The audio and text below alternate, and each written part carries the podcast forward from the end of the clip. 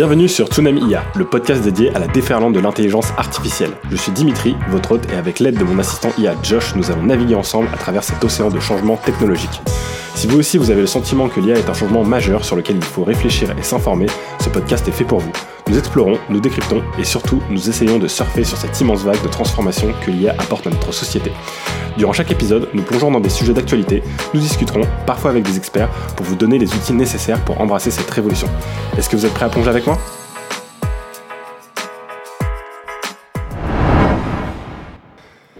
Aujourd'hui, j'ai énormément de news à vous donner. On va parler d'IA qui fait chanter les photos, de poison numérique, d'un concurrent gratuit à mi-journée et de la théorie du dead internet et de nombreuses autres actualités. Mais avant de commencer l'épisode, j'aimerais tout simplement euh, commencer par vous remercier pour tous les commentaires et les messages que vous avez pu m'envoyer euh, depuis les derniers épisodes. Donc je suis vraiment très content de voir qu'il y a beaucoup de personnes qui découvrent le podcast euh, et qui donc sont aussi très intéressées par les sujets que j'essaie d'amener avec ce dernier. Donc voilà, je suis vraiment très content content de voir qu'il y a de l'engouement sur le sujet et ça m'encourage aussi énormément à continuer, d'autant plus que euh, sur ce 21e épisode, euh, alors 21 ça pourrait être un chiffre un petit peu banal, mais pour moi c'est pas un chiffre banal du tout. Pourquoi? Parce que 21 euh, épisodes, c'est le nombre d'épisodes qu'il faut réussir à faire pour rentrer dans le top 1% des podcasts. C'est-à-dire que à partir du moment où on a réussi à faire 21 épisodes, on rentre dans les 1% de podcasts avec le plus d'épisodes. Donc je suis vraiment content avec cet épisode numéro 21 de rentrer euh, dans ce club euh, un petit peu privé des euh, top 1% de podcasts avec le plus d'épisodes. Et donc j'espère que c'est aussi le signe que ce podcast va pouvoir continuer à perdurer et que je vais pouvoir vous donner des nouvelles sur l'intelligence artificielle d'ici encore de nombreux épisodes. Et puis bah, voilà, pouvoir faire évoluer aussi ces derniers. Hein. L'une des choses que j'aimerais beaucoup ajouter, c'est les interviews et c'est de faire de plus en plus d'interviews, c'est d'interviewer des personnes qui sont dans le monde de l'intelligence artificielle, mais aussi dans d'autres domaines. Hein. Je pense que ce serait hyper intéressant, par exemple, d'avoir des sociologues ou euh, des philosophes euh, pour un petit peu discuter de voilà l'impact que l'intelligence artificielle pourrait avoir sur nos sociétés. Donc c'est des choses que j'aimerais beaucoup faire, qui sont euh, pas non plus hyper simples à organiser. Donc voilà, je suis hyper content que vous m'apportiez du soutien sur ce podcast, et ce qui me donne la motivation aussi pour continuer à vous donner des podcasts de plus en plus qualitatifs, et puis bah, pour justement essayer d'apporter bah, des invités aussi hein, dans les prochains épisodes. Et forcément, bah, plus vous allez ajouter des commentaires, plus vous allez partager le podcast, plus vous allez ajouter des 5 étoiles sur les différentes applications de podcast, plus ça va me donner aussi moi de la crédibilité pour aller chercher des invités de qualité. Donc n'hésitez pas à partager le podcast comme d'habitude, n'hésitez pas à euh, en parler autour de vous, comme ça voilà, euh, vous savez d'ores et déjà que les prochains épisodes seront de mieux en mieux. Mais sans plus tarder, on va passer sur la partie actualité avec une première actu qui va nous parler de poison numérique. Donc qu'est-ce qu'on fait, de quoi on parle quand on parle de poison numérique? Bah, Tout simplement, face à l'usage croissant de leurs œuvres par des IA sans permission, certains artistes comme euh, Mignon Zakuga utilisent des outils de camouflage numérique, par exemple euh, Glaze et euh, Nightshade, qui vont permettre de perturber l'apprentissage des intelligences artificielles face à ces images en fait. C'est des outils qui modifient les images de manière très subtile donc euh, des choses qui ne sont pas vraiment perceptibles pour les humains, mais qui vont complètement euh, comment dire, perturber les modèles voilà, d'intelligence artificielle en jouant sur des, euh, des, vulnérabilités qui sont connues de ces modèles. Donc c'est des stratégies qui offrent une solution un petit peu temporaire hein, et qui vont permettre bah, de, à ces, ces, artistes de protéger leurs œuvres sur les modèles qu'on connaît aujourd'hui, mais forcément c'est une solution qui est un petit peu temporaire et qui ne va pas être parfaite. Hein. C'est vrai qu'on a un vrai souci sur la façon dont les modèles d'intelligence artificielle sont entraînés aujourd'hui, et euh, je comprends hein, que forcément certains artistes essayent de s'en protéger. Euh, maintenant, euh, c'est vrai que ces, ces, techniques qui permettent un petit peu de perturber et d'empoisonner les données d'entraînement des modèles d'intelligence artificielle, pour l'instant, elles fonctionnent, mais voilà, forcément, les modèles d'apprentissage vont aussi évoluer, donc c'est des choses qui vont, qui vont voilà, ne pas être permanentes, donc voilà, on verra un petit peu comment tout ça peut se jouer. Et en tout cas, j'espère aussi qu'on pourra trouver des, avancées hein, pour que les artistes d'un côté aient euh, leurs droits d'auteur protégés, mais qu'en même temps, bah, euh, l'innovation puisse aussi continuer hein, sur la partie IA générative et euh, qu'on ait des solutions pour quand même pouvoir entraîner des données. Hein, mais ça peut être tout simplement entraîner les, les différents modèles d'intelligence artificielle sur des données qui sont open source ou en tout cas qui, pour lesquelles les artistes auraient donné leur autorisation. On va parler ensuite de Apple qui met fin à son projet de voiture électrique. Euh, donc pourquoi je vous parle de voiture électrique? Tout simplement parce qu'ils ont mis fin à ce projet de voiture électrique pour se tourner vers l'IA générative. C'est une news qui nous vient de Bloomberg et qui nous annonce que du coup Apple a officiellement abandonné son projet de voiture électrique qui était connu sous le nom de projet Titan. Et euh, ils ont du coup, ça marque la fin d'un effort de plusieurs milliards de dollars hein, qui euh, ont été injectés dans ce projet pour pénétrer de nouveaux secteurs d'activité, hein, le secteur d'activité de la voiture dans lequel Apple n'était pas du tout. Et donc du coup, l'annonce, elle a été faite en interne par Jeff Williams et euh, Kevin Lynch, et elle a surpris les quelques 2000 employés impliqués dans le projet. Les ressources et talents dédiés à Apple Car seront redirigés vers le département d'intelligence artificielle de l'entreprise, sous la direction de John euh, Gyanandra. Euh, je ne sais pas si ma prononciation est bonne. En tout cas, l'objectif c'est qu'il se concentre sur l'IA générative, qui est désormais une priorité croissante pour Apple, qui effectivement à ce jour a a priori pris un peu de retard sur ses concurrents. Mais voilà, on ne sait pas encore ce qu'ils nous réserve pour cette année. Euh, et, donc voilà, on voit que bah, voilà, Apple, a tout simplement décidé de couper un projet euh, qui a priori ne fonctionnait pas, ou en tout cas qui n'avait pas l'avenir qu'ils escomptaient, pour se rediriger vers l'intelligence artificielle, un projet qui lui, bah, on le sait, hein, a pas mal d'avenir, donc on verra si ce changement leur, euh, leur porte fruit ou pas. Et en tout cas, c'est vrai que du coup, bah voilà, c'est la fin un petit peu de l'Apple Car. L'Apple Car, on, on ne la verra jamais du coup. On passe à la news suivante qui nous parle de Tumblr et de WordPress sur euh, en fait tout simplement le fait qu'ils vont qu'ils sont en train de discuter d'une potentielle mise en vente de leurs données euh, auprès de euh, Midjourney et de OpenAI. Donc WordPress, Tumblr, hein, c'est des gros fournisseurs de blogs, hein, de plateformes de blogs. WordPress, on peut même faire des sites internet, donc c'est plus orienté blog à la base. Mais ils sont à la fois fournisseurs pour WordPress d'un modèle un petit peu qui vous permet de créer un site internet facilement, et en parallèle, hein, ils ont tout un service d'hébergement, donc vous pouvez créer votre petit site internet avec WordPress. Et donc, bah, concrètement, hein, pour toutes les personnes qui auront créé leur site internet via directement WordPress, bah, ce qu'ils sont en train d'expliquer, c'est qu'ils vont tout simplement vendre ces données. Euh, à Midjourney ou OpenAI pour euh, de l'entraînement d'intelligence artificielle. Et donc il y a des documents en interne qui ont, révélé, qui ont été révélés par 404 euh, médias qui indiquent que cette vente est imminente, sans préciser les types de données d'ailleurs qui sont concernés.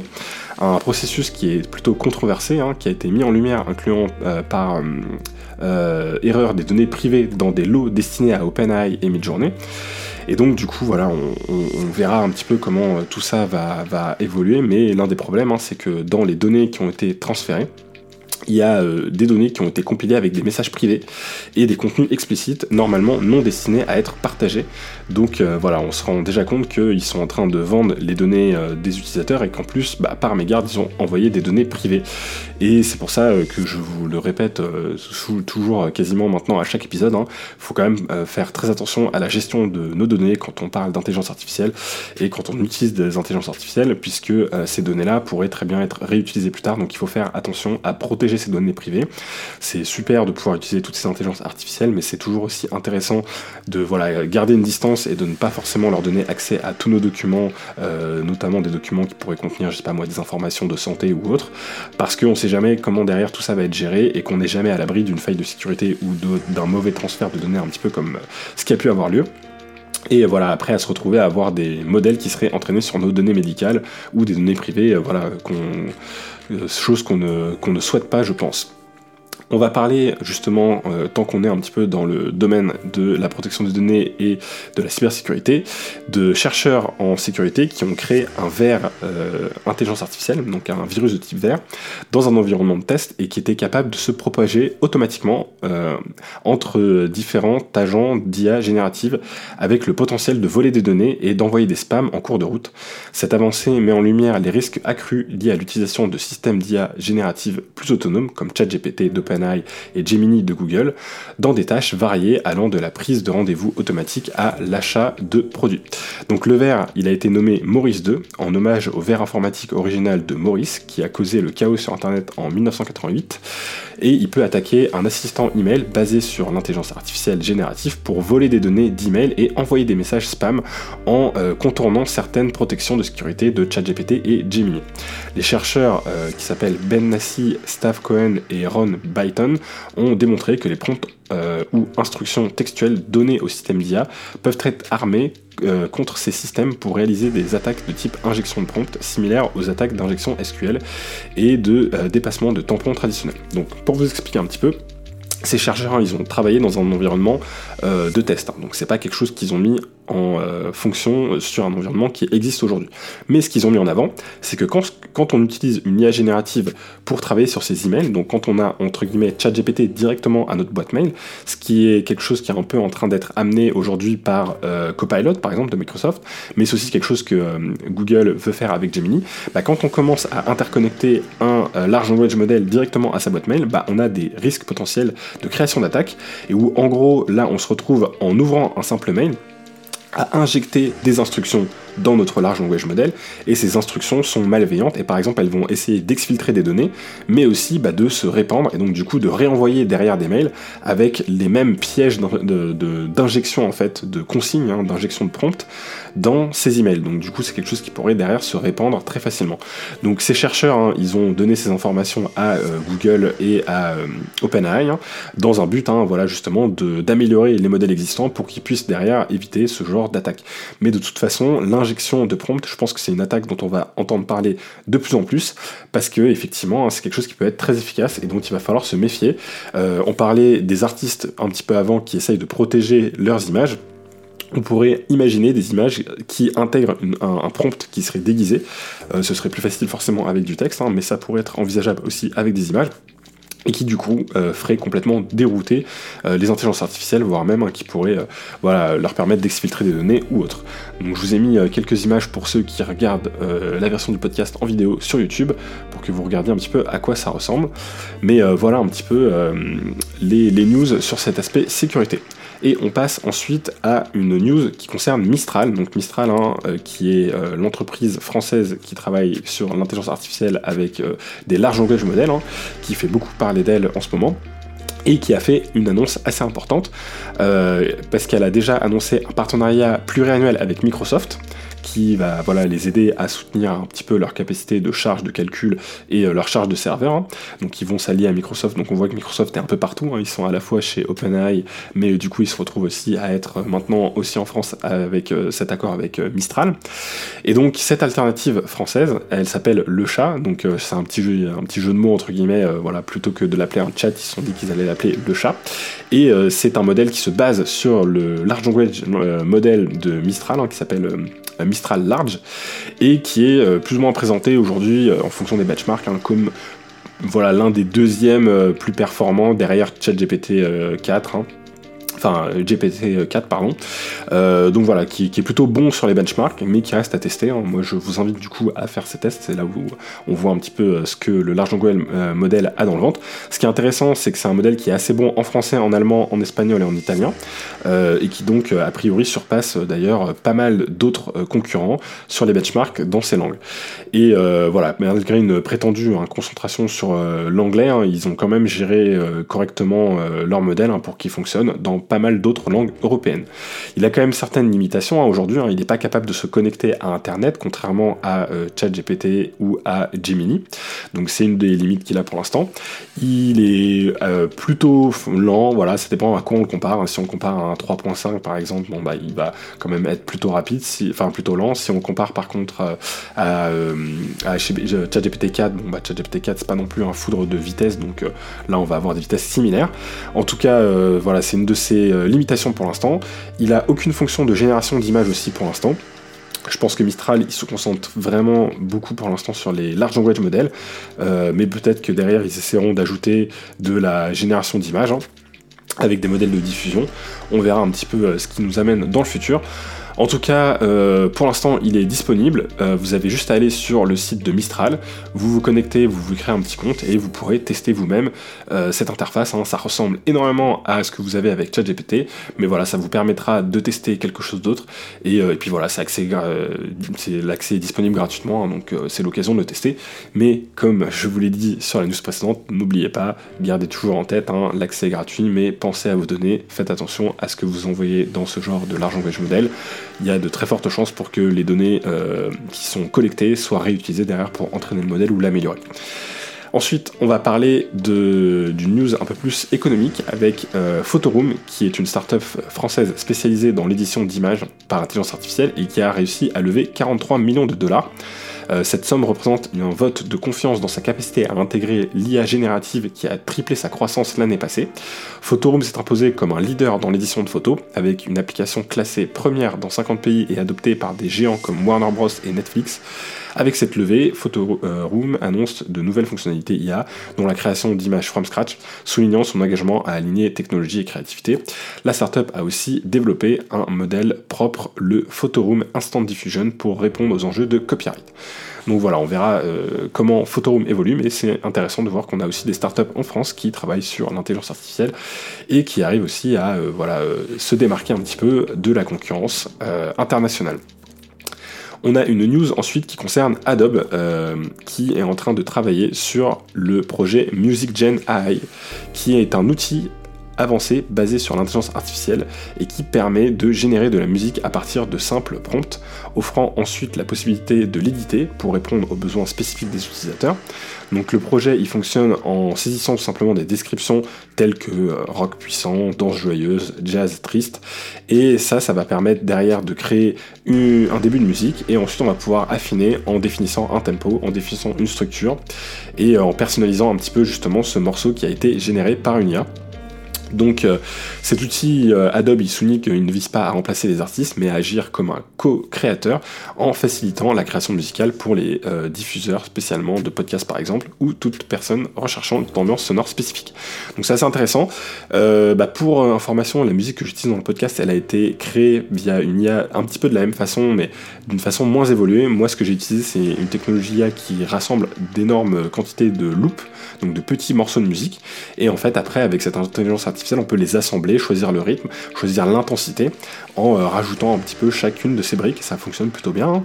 Et bien là, euh, ce que Adobe propose, c'est quelque chose de similaire, mais cette fois-ci qui se génère euh, from scratch, hein, sans, avoir besoin d'utiliser des loops qui seraient déjà existantes. voilà, vous pouvez aller jeter un œil sur leur démo disponible sur YouTube. Le résultat est plutôt intéressant pour l'instant, on verra ce que ça donne un petit peu dans le futur. Mais voilà, on l'avait vu dans euh, un épisode, je crois que c'était il y a déjà 10 épisodes, on avait regardé Suno qui était euh, une IA qui permet de générer des petits morceaux de musique. Bon bah là, on voit que Adobe se lance dans la course. Euh, Adobe, je pense qu'ils sont clairement bien placés pour travailler sur l'intelligence artificielle. Hein. Ils ont déjà Firefly qui leur permet de générer de, l'image, hein, que j'utilise moi-même hein, d'ailleurs pour le podcast. Et donc là, on va voir ce qu'ils vont nous proposer avec cet aspect musique. Mais on voit que voilà, ils essaient de suivre le train de l'intelligence artificielle. On a une news ensuite qui concerne un peu plus le monde de la recherche, avec des chercheurs aux États-Unis qui ont développé une intelligence artificielle capable de prédire et de contrôler les instabilités du plasma dans des réactions de fusion nucléaire. Cette avancée, réalisée par l'équipe de l'université de Princeton, euh, représente un pas significatif vers la maîtrise de la fusion nucléaire, source potentielle d'énergie propre et abondante dans l'humanité.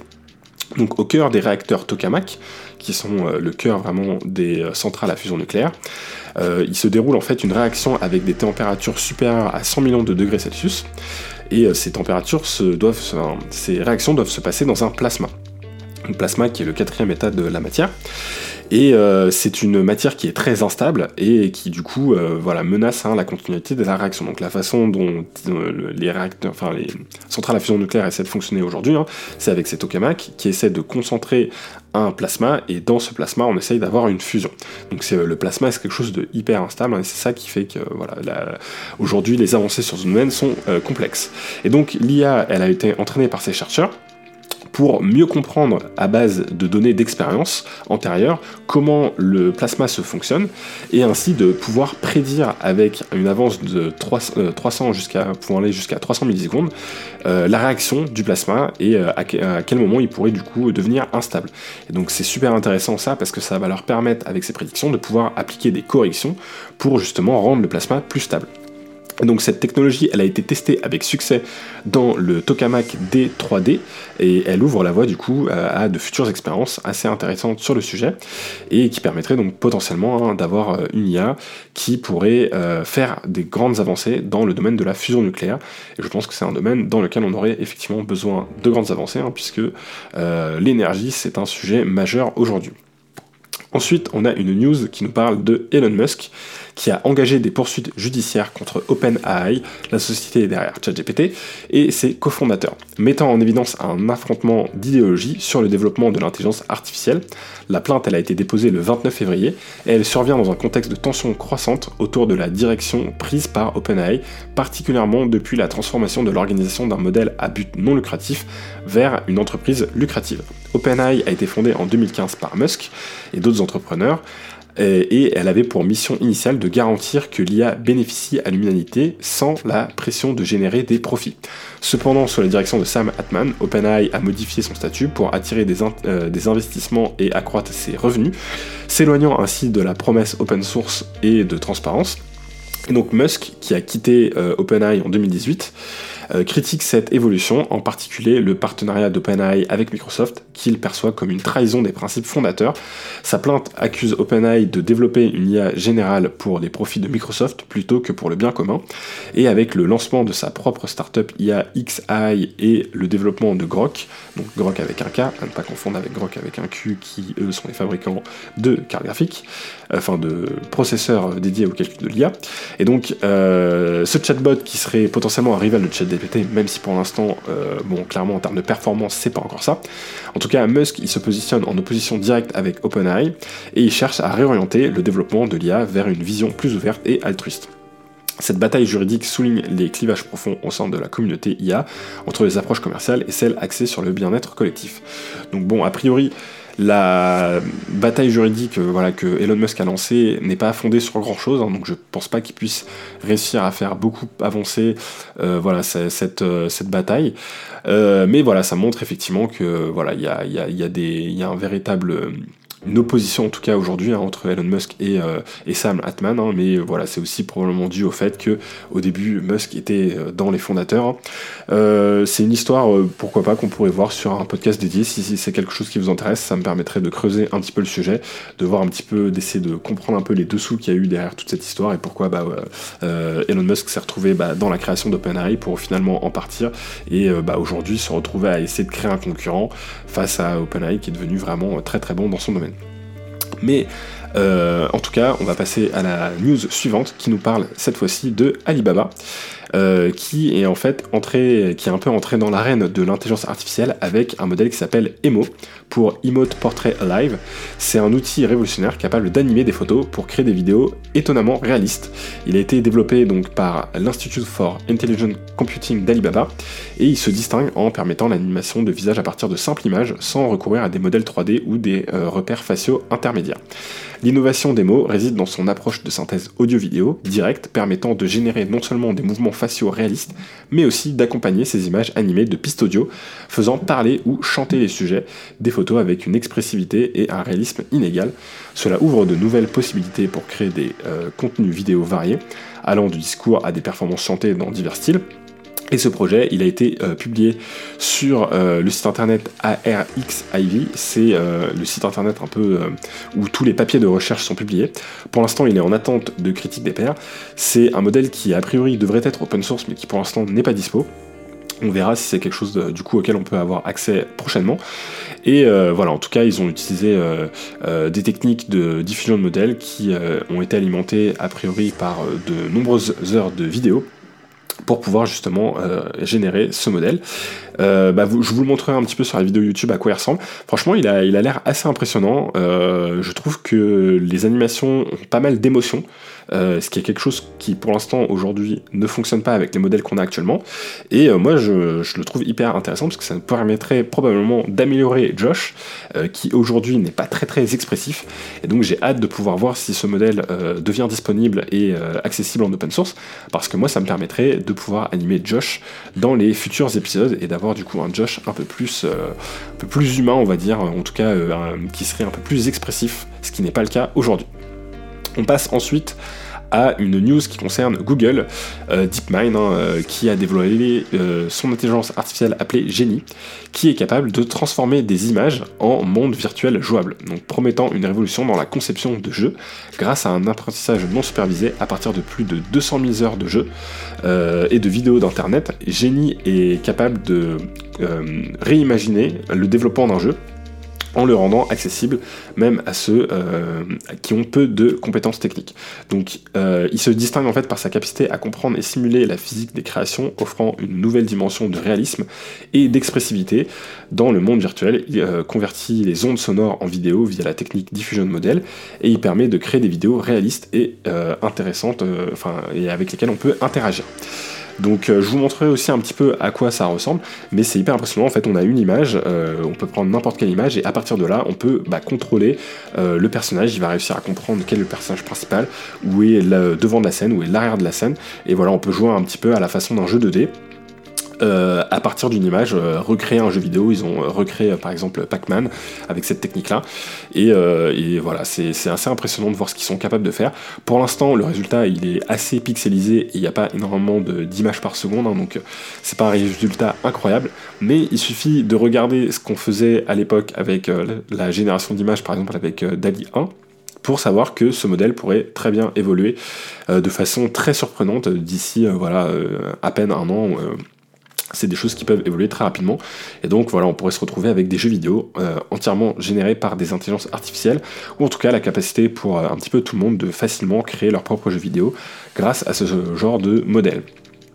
Et euh, enfin, on va terminer les news en parlant de Amazon qui a instauré une limite d'auto-édition à 3 livres par jour et par auteur sur leur système de euh, Kindle Direct Publishing, qui permet en fait de publier des livres euh, euh, via leur service, hein, en réponse à la prolifération des œuvres générées par l'intelligence artificielle. Cette décision vise à maintenir la qualité de contenu disponible alors que l'utilisation d'outils comme ChatGPT facilite la création de nombreuses publications de faible qualité. L'entreprise affirme que cette mesure euh, préventive ne répond pas à une augmentation des publications médiocres, mais cherche à sauvegarder l'expérience des utilisateurs. Les auteurs doivent désormais indiquer si leur contenu est généré par IA, Amazon interdisant les œuvres nuisant à l'expérience client. Donc voilà, c'est assez fou de se dire qu'ils ont été obligés de limiter à 3 livres par jour. 3 livres par jour, ça paraît juste euh, déjà énorme, donc ça montre que voilà, il devait y avoir des utilisateurs qui dépassaient ce nombre-là, qui se mettaient à publier des tas, des tas, des tas de livres. Donc euh, voilà, c'est euh, assez fou ce que les large language models permettent de faire. Je sais pas quelle est la qualité de ces livres, hein, c'est là, là, ce serait intéressant de voir un petit peu, voilà, s'ils sont qualitatifs ou pas. En tout cas, je pense qu'il y a clairement pas mal de gens qui se sont lancés dans ce business, où ils se sont mis à générer énormément de livres, et c'est vrai qu'au final, si le titre est bon, la couverture est pas mal, bah, euh, je pense qu'ils peuvent réussir à générer des ventes, et puis bah, s'ils en créent 10 par jour, euh, bah, effectivement, ils n'ont pas besoin de faire énormément de ventes pour réussir à euh, avoir des revenus avec ces créations de livres. Donc voilà, c'est intéressant de voir que Amazon est un petit peu en train d'essayer de, limiter ça, parce qu'il y a un petit peu trop de livres générés avec ces intelligences artificielles. Et et c'est un petit peu ce qui va m'amener vers euh, le sujet de la semaine. Hein. Euh, avant, euh, avant ça, je vais vous parler de mon IA de la semaine, mais le sujet de la semaine, ça va être un petit peu lié à ça, au fait qu'aujourd'hui, on se retrouve avec des IA qui peuvent créer énormément de contenu. On a vu que là, on a des jeux vidéo qui peuvent arriver, on a les livres qui sont déjà là, et on a parlé aussi de la création de musique avec Adobe. voilà, on a parlé de la création d'animation d'images avec Alibaba. Donc voilà, on voit qu'il y a énormément de créations qui peuvent se faire avec l'IA, et euh, donc moi j'aimerais un petit peu discuter de ça cette semaine et de pourquoi toute cette création pourrait euh, nous amener vers la théorie du dead internet que je vais développer un petit peu dans le sujet de la semaine. Mais avant ça, on va parler de mon utilisation de l'IA de la semaine. Donc cette semaine, euh, je vais vous parler de l'IA de la semaine que j'ai eue, qui est euh, une intelligence artificielle qui s'appelle Clap avec un K, qui permet de transformer des gros euh, volumes de, vidéos en petits morceaux de vidéos destinés aux plateformes comme Instagram, TikTok ou YouTube Shorts. Et donc bah, cette intelligence artificielle est capable de lire entièrement la vidéo, de faire un transcript de cette vidéo, à partir du transcript de détecter quel moment pourrait être intéressant et quel bout de la vidéo pourrait être viral et de vous proposer derrière du coup bah, ce morceau de vidéo. Euh, vous pouvez déjà, vous pouvez même recouper les bouts qui vous intéressent ou pas. Ça va même ajouter les sous-titres, donc c'est hyper intéressant. Euh, j'ai commencé à l'utiliser, mais j'ai pas encore généré mes premières vidéos avec, donc euh, je vous les posterai dès que possible sur les réseaux. Et comme ça, vous pourrez me dire si voilà les vidéos qui sont générées avec cette IA vous parlent ou pas. en tout cas, moi je trouve ça intéressant, c'est que ça me permet de voir que les évolutions avec les outils d'IA sont hyper rapides et euh, que du coup on se retrouve très rapidement à avoir des outils qui étaient utiles à un moment donné qui deviennent complètement inutiles quelques semaines après parce qu'il y a la nouvelle IA qui arrive et qui euh, devient bien plus performante. Donc par exemple, moi j'utilise aujourd'hui iGen pour animer Josh, bah là on a parlé du modèle Emo, bah, probablement que bientôt iGen me sera complètement inutile. Et pareil, j'avais euh, commencé à utiliser Submagic pour faire le sous-titrage de mes vidéos et la génération de shorts, mais là du coup avec l'outil Clap, bah, il intègre aussi ces fonctionnalités là et en plus il est même capable de me sélectionner les bouts de vidéos qui, qui sont les plus pertinentes dans mon podcast. Donc pareil, cette solution-là, elle va plus me servir à rien. Et du coup, je trouve que c'est assez intéressant de voir que toutes les sociétés qui font ce genre de, euh, solutions essayent de pousser des euh, paiements à l'année c'est le cas de Submagic, c'est le cas de iGen, etc. Il essaie vraiment de vous faire payer une année complète, euh, avec un petit discount, hein, forcément, euh, vous allez payer un petit peu moins cher, mais l'année complète. Et, euh, effectivement, bah, c'est pertinent parce que quand on voit à quel point ça peut évoluer vite, on va se retrouver à payer l'année complète, et puis bah, ça se trouve, le modèle sera rendu obsolète quelques mois après, parce qu'il y a une nouvelle IA, parce qu'il y a un nouveau concurrent, et donc eux, ça leur permet quand même de garder leurs clients un petit peu captifs, hein, ou en tout cas de s'assurer des revenus minimaux. Donc voilà, on voit que bah, voilà, l'IA, ça a vraiment le vent en poupe, mais en même temps, ça va être difficile pour toutes ces nouvelles petites sociétés qui sont en train de se construire de réussir à résister à toute l'innovation qu'il y a derrière, toute la recherche, tout le monde de l'open source. Ça va pas être simple, je pense, pour eux de réussir à toujours garder euh, un coup d'avance et de pouvoir justifier justement bah, tous les frais qu'ils demandent d'abonnement et autres. Mais, euh, mais voilà, on verra un petit peu comment tout cela évoluera. Je pense que peut-être que certaines entreprises vont réussir à vraiment euh, sortir leur épingle du jeu. Et, du coup à devenir de véritables leaders dans ce genre de domaine. Et euh, bah, par exemple, hein, quand on parle de leader, on a euh, Midjourney qui aujourd'hui quand même fonctionne très bien sur la génération d'images. Et euh, justement, en autre IA de la semaine, bah, je voulais vous parler d'un concurrent à Midjourney qui s'appelle Ideogram, qui est disponible gratuitement. donc pareil, je vous recommande d'aller y faire un petit tour. Pour ceux qui sont sur la vidéo YouTube, je vous mettrai quelques petits exemples de ce qu'on peut générer avec. Et pour euh, les autres, bah, vous pourrez tout simplement aller euh, suivre le compte Instagram Tsunamia pour voir euh, ce que j'ai pu générer avec ce, nouveau générateur d'images. Ce qui est intéressant, c'est qu'il est particulièrement bon dans la génération de texte. Ce qui n'est pas vraiment le cas aujourd'hui de Midjourney, hein, qui commence à devenir meilleur, mais qui n'est pas encore excellent. Donc là, voilà, cet outil-là, il est assez bon pour générer du texte. Et effectivement, je l'ai testé, il a l'air assez correct sur ce domaine là Alors aujourd'hui, Josh, dans la section news, on a parlé de pas mal de nouveaux modèles qui apparaissent pour générer du contenu. On a parlé par exemple de Emo, qui est capable de animer des images et euh, de les faire chanter. On a parlé aussi de Adobe, qui sont en train de travailler sur un modèle qui permet de générer de la musique. Et euh, voilà, on a parlé aussi du fait que Amazon était en train de limiter le nombre de livres qui peuvent être créés tous les jours. Donc je me rends compte qu'il y a de plus en plus de contenu généré par intelligence artificielle. Et je me demande du coup si la théorie du dead Internet, que j'aimerais que tu nous expliques, ne va pas euh, devenir réelle. La théorie dead Internet est une hypothèse intrigante et quelque peu dystopique qui suggère qu'une grande partie, voire la majorité, du contenu sur Internet est généré non pas par des humains, mais par des bots ou des programmes d'intelligence artificielle. Selon cette théorie, les interactions sociales, les commentaires sur les plateformes, les posts sur les réseaux sociaux et même certains articles pourraient être l'œuvre d'algorithmes, rendant difficile la distinction entre le contenu authentiquement humain et celui produit par des machines. Cette théorie soulève plusieurs questions fondamentales sur la nature de l'interaction en ligne et sur ce E que cela signifie pour notre perception de la réalité numérique. Si l'on suit cette logique, cela pourrait signifier que l'espace numérique devient de moins en moins un lieu d'échange et de partage entre humains, et de plus en plus une éco-chambre contrôlée par des entités cherchant à manipuler l'opinion publique, à promouvoir certaines idées ou produits, ou simplement à générer du trafic pour des raisons monétaires. Cependant, il est important de noter plusieurs points critiques en rapport avec cette théorie. Preuve et vérifiabilité. Bien que certainement des bots et des systèmes automatisés génèrent une quantité significative de contenu, l'affirmation selon laquelle la majorité du contenu en ligne est généré par des IA nécessite une preuve solide.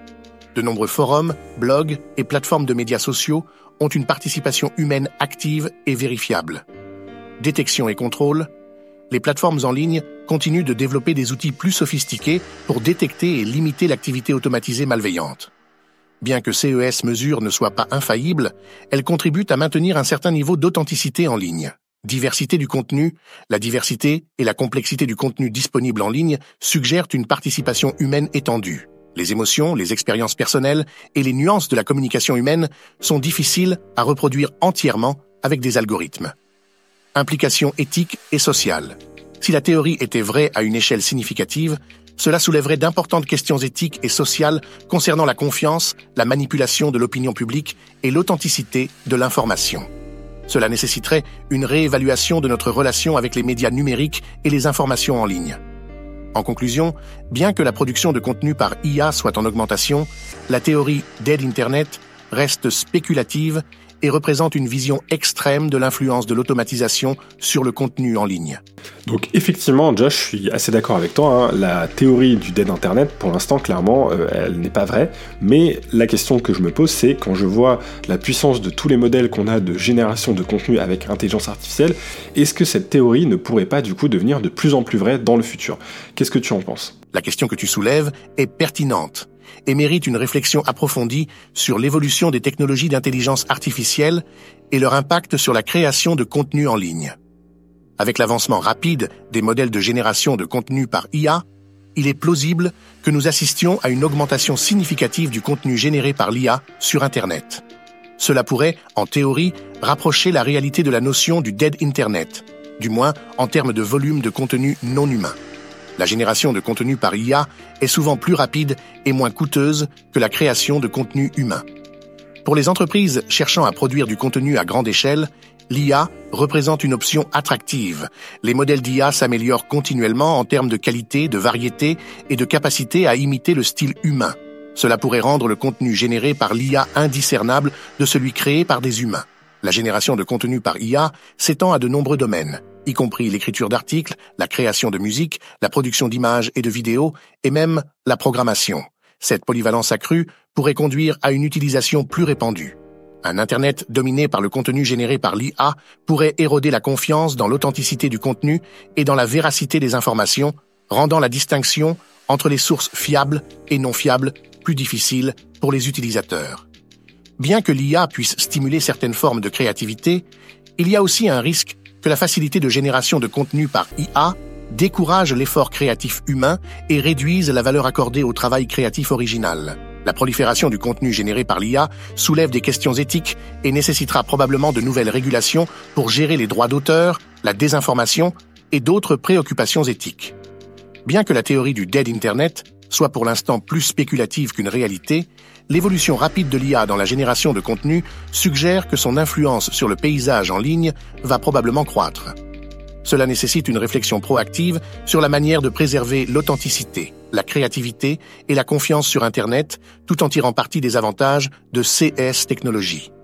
La clé réside dans un équilibre judicieux entre l'innovation technologique et les cadres éthiques et réglementaires qui encadrent son utilisation. Donc le retour de Josh, il est hyper intéressant. Euh, la partie authenticité et confiance, c'est sûr, c'est toujours quelque chose qui est hyper important.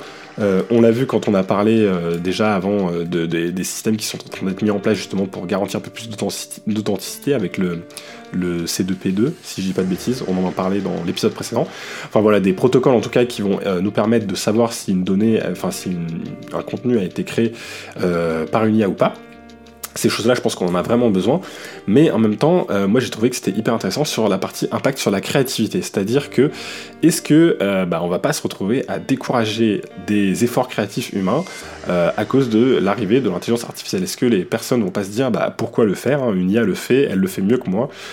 pourquoi moi je me lancerai dans la création de voilà de, de, contenu créatif. Et, et c'est vrai bon je trouve ça assez intéressant.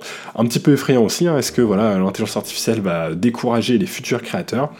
Euh, bah, je pense que je pense pas. Je pense qu'il y a quand même quelque chose qui va quand même rester euh, un petit peu euh, toujours permanent où on aura quand même envie de se reconnaître dans du contenu créé par l'humain pour l'humain entre guillemets même si le contenu euh, créé par intelligence artificielle bah, voilà, va monter. Et euh, bah, peut-être qu'aussi quelque chose qu'on va voir, ce serait euh, un espèce de mouvement qui pousserait un petit peu au voilà, on veut voir du contenu fait par un humain, un petit peu peut, comme on peut avoir des mouvements où on va essayer de se rapprocher de la nature quand on se retrouve à être saturé par l'ambiance des villes par exemple. On a des espèces de phénomènes de retour à la nature, bah là on va avoir un phénomène de retour à la créativité humaine peut-être le jour où on aura un petit peu saturé du contenu générés par des intelligences artificielles. Voilà, c'est des choses qui pourraient euh, arriver. C'était intéressant d'un petit peu voir cette théorie du, dead Internet. Hein. Je trouve que c'est intéressant dans le sens où ça montre que bah, de plus en plus de contenu va être entièrement créé par des intelligences artificielles. Et effectivement, ça va euh, un petit peu modifier euh, la façon, euh, enfin en tout cas le contenu qu'il y a aujourd'hui sur Internet, que ce soit sur les sites, mais aussi sur les réseaux sociaux, bah, avec même l'apparition, on a vu, d'intelligence artificielle influenceuse, hein, on, en avait parlé il y a un petit moment déjà avec Aitana, qui était une influenceuse IA.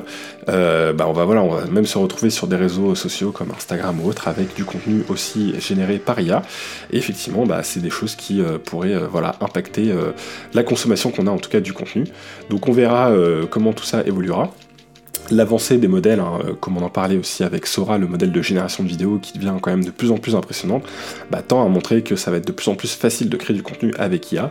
Maintenant, comment le monde va réagir à la création de ce contenu? Je pense qu'au début, il va y avoir un effet wow, on va se dire c'est génial, on va pas arrêter de euh, créer, d'en consommer, d'en avoir partout, et puis bah, peut-être qu'au bout d'un moment, on va arriver aussi à saturation, euh, ou pas, ou peut-être que les modèles réussiront à devenir tellement bons dans la création et dans la créativité que leur contenu sera tout simplement meilleur que ce que peut produire euh, des humains.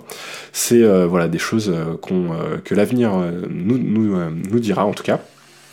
Bon bah j'espère en tout cas que l'épisode vous a plu. épisode qui a été fait un petit peu dans la précipitation pour moi. Hein. J'étais un petit peu fatigué sur cet épisode donc j'espère que ça s'est pas trop ressenti et que vous l'avez quand même apprécié. Et puis bah sinon je vous retrouve la semaine prochaine pour le prochain épisode. Ciao